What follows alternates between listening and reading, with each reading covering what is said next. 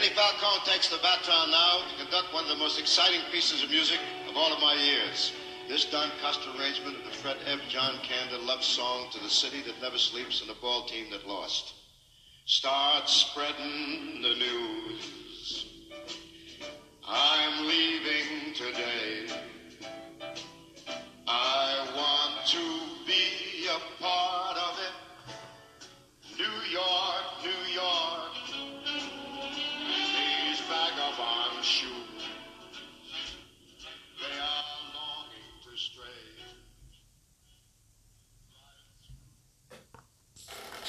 Tja, Frank Sinatras New York, New York. Ihr Lieben, mein folgender Podcast lautet Musik gleich Musik. Jazzer sind anders.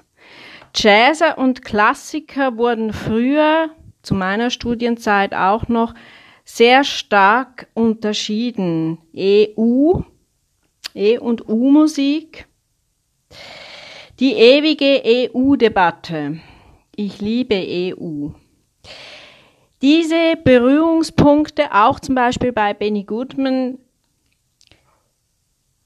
tat es auch mit seiner, diese, diese Berührungspunkte auch bei Benny Goodman tat es auch mit seiner Klarinette. Also er hatte auch diese, diese, diese starken Berührungspunkte zwischen E- und U-Musik. Diese Vermischung, diese, diese Vermischung von EU liebte Benny Goodman. Das liebe ich auch. Zum Beispiel auch bei Gershwin. Also diese, die, Gershwin ist auch ein Komponist, der, der, ist, der steht so in der Mitte. Also da kommen die, die, die, die Klassiker kommen auf Gershwin und die Jazzer kommen auf Gershwin. In Gershwin-Liedern zum Beispiel in einer kurzen Sequenz eine Mozart-Arie einfügen, zum Beispiel, eine ganz kurze Sequenz, zum Beispiel der Königin der Nacht oder so. Oder auch Pink Panther kann man auch reinspielen. Das ist dann nicht klassisch, aber einfach, man kann wirklich spielen. Gerade das war eben in früheren Zeiten leider sehr verpönt. Das ist noch gar nicht so lange her. Also zu meiner Studienzeit zum Beispiel wurde das eben sehr stark auch getrennt. Zum Glück sind wir da, Gott sei Dank kann man sagen, sind wir hier im Crossover-Bereich wirklich fortschrittlich unterwegs. Das ist heute kein Thema mehr.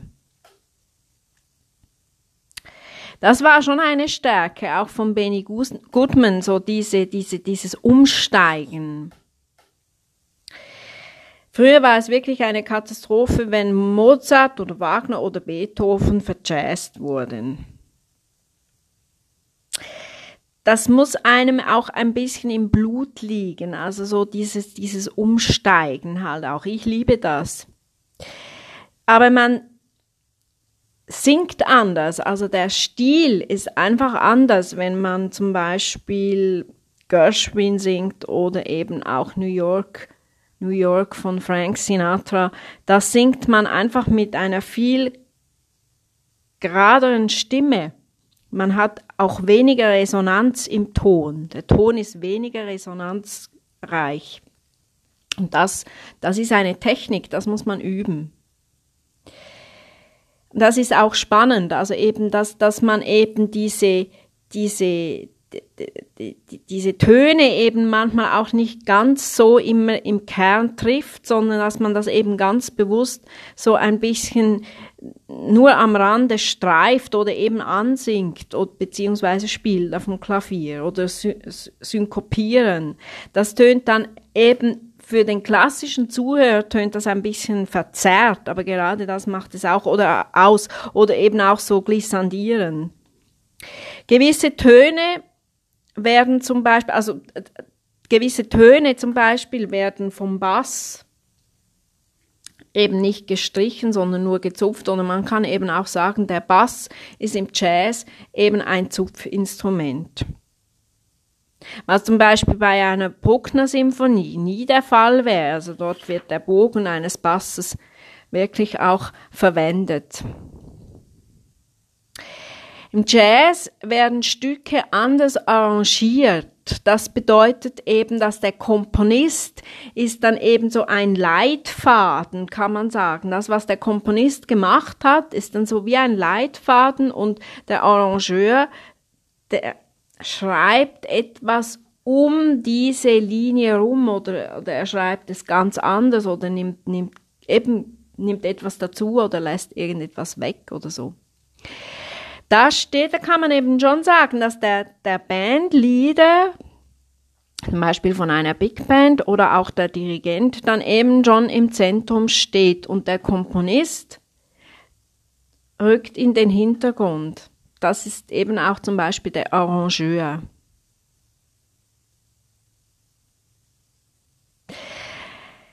Was ich auch noch ansprechen möchte, früher kam es oft vor, dass ein Jazzer das Notenschreiben des Notenschreibens gar nicht mächtig war.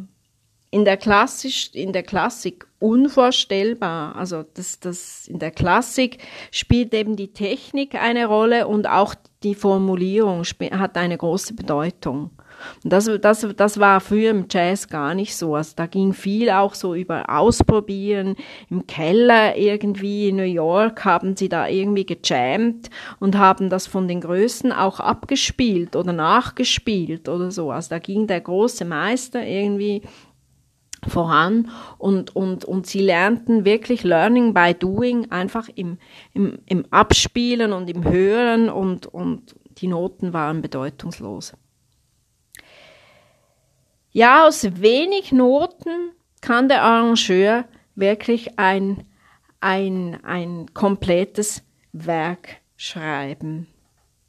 Ja, in dem Sinne, hört rein zum Beispiel bei Frank Sinatra oder auch Gershwin-Lieder oder so. Oder eben auch bei Benny, Benny Goodman oder auch Jazz-Opern oder so. Ja, hört rein, ist spannend. In dem Sinne, alles Liebe.